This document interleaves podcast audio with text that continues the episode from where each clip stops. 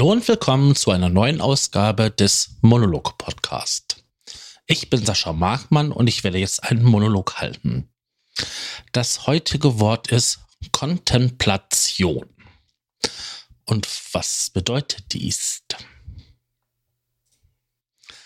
Also ganz einfach gesagt, es ist eine Art Entschleunigung. Also eine Konzentration,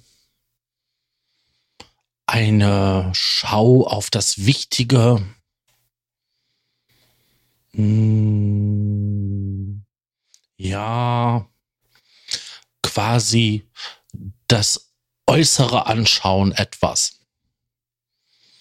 Und da gibt es halt zwei Strömungen einmal quasi das, was man so in der Philosophie ansieht und das andere wäre das, was man in der Religion ansieht. Wir machen als erstes das Religiöse. Da wären zum Beispiel sämtliche Betrachtungsweisen auf Gott, auf einer Gottheit oder die Handlungen eines Gottes und wenn man sich damit stark beschäftigt, sich das anschaut, dann wäre das quasi ein konzentriertes Anschauen dieser Werke oder dieser Taten. Oder man könnte sich auch mit Schriften beschäftigen, die halt über religiöse Themen handeln, beziehungsweise auf das Wirken und Werken einer, einer Gottheit. Und das wäre halt dieses, ja, Kontemplikationen oder Kontemplat. Ach, ich krieg's nicht ausgesprochen. Auf jeden Fall die Tätigkeit davon.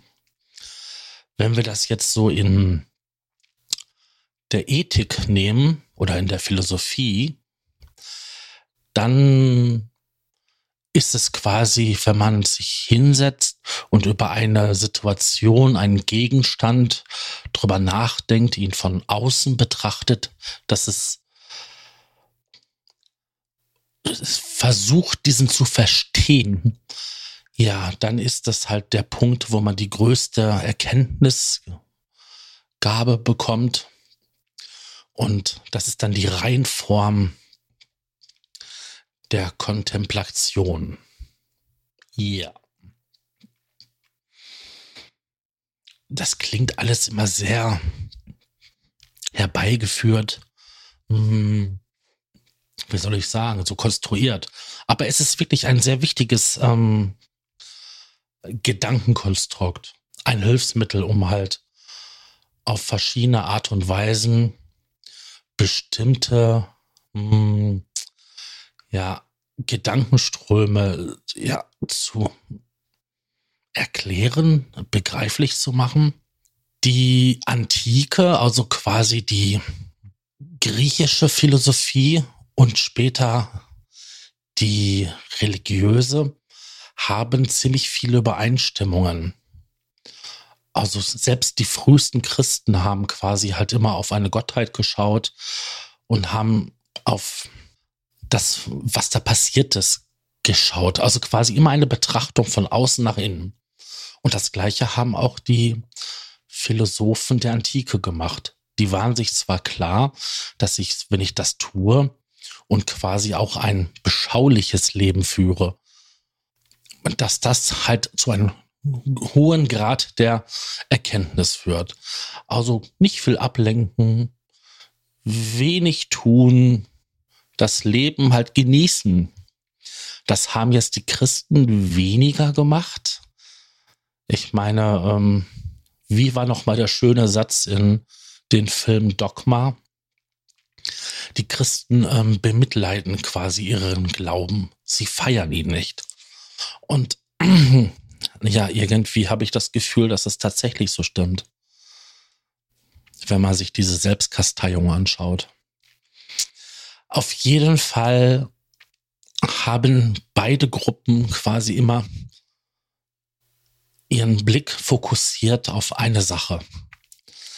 Das hat sich quasi in der Moderne geändert, denn wer heute wenig tut und viel nachdenkt, ist halt ähm, kein produktives Mitglied dieser Gesellschaft und ähm, ja, eher ein Außenseiter als, als Mitspieler. Ich hatte mal irgendwann mal eine Reportage gesehen über einen Menschen, der Arbeitslosengeld 2 bekommen hat und das auch wirklich gerne bekommen hat. Und er meinte, Musikgänger müsste es doch auch geben. Ja, die meisten Philosophen tun wenig und denken nur nach. theoretische Physiker denken auch nach. Das beste Bild ist Stephen Hawkins. Der Mann konnte sich nicht bewegen aufgrund seiner ähm, ALS-Erkrankung. Der Mann saß im Rollstuhl und konnte keinen einzigen Muskel mehr bewegen, bis auf ein oder zwei Fingern und die Augen. Der Mann hatte nur noch seinen Kopf. Und da kann man sehen, dass heutzutage es eigentlich trotz der Moderne immer noch so ist. Den höchsten Erkenntnisstand bekommt man, wenn man sich konzentriert hinsetzt und über etwas nachdenkt und nicht viel anderes tut. Als Teenager fand ich es unwahrscheinlich toll, bei den Hausaufgaben Musik zu hören, gegebenenfalls irgendwas Tolles noch im Fernsehen zu schauen.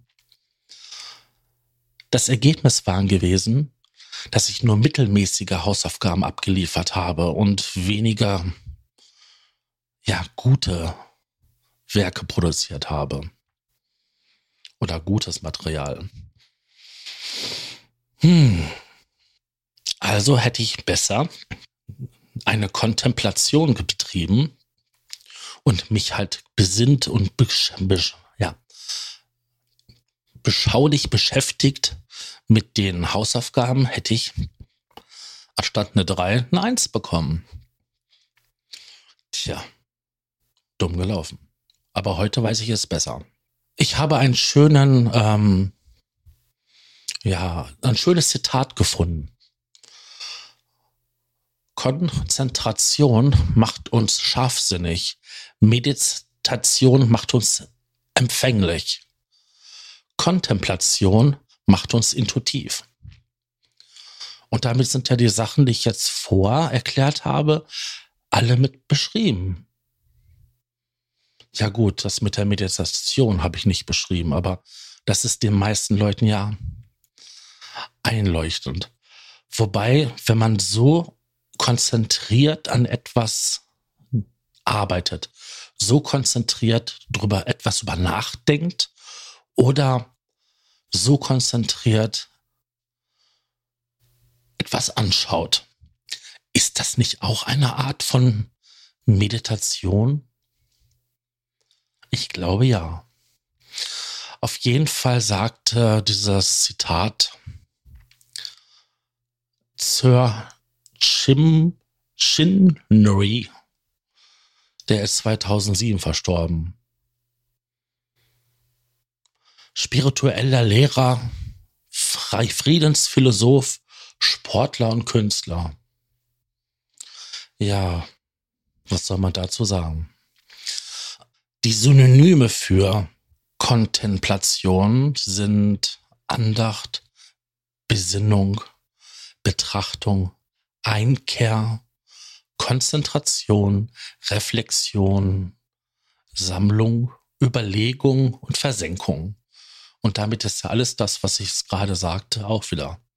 Es ist halt extrem, ja, vertiefendes Konzept. Und das spielt sich halt in allen Bereichen, wo man halt über etwas nachdenkt, wieder. Und selbst in theoretischer Astrophysik. Hm, ich glaube, das sollte jetzt wohl reichen. Ach, woher kommt denn dieser Begriff? Es ist lateinisch und ähm, leitet sich aus Contemplatio ab. Ich freue mich, dass ihr zugehört habt und würde mich freuen, wenn ihr zur nächsten ähm, Episode wieder einschalten, zuhören würdet und sage, Tschüss, euer Sascha.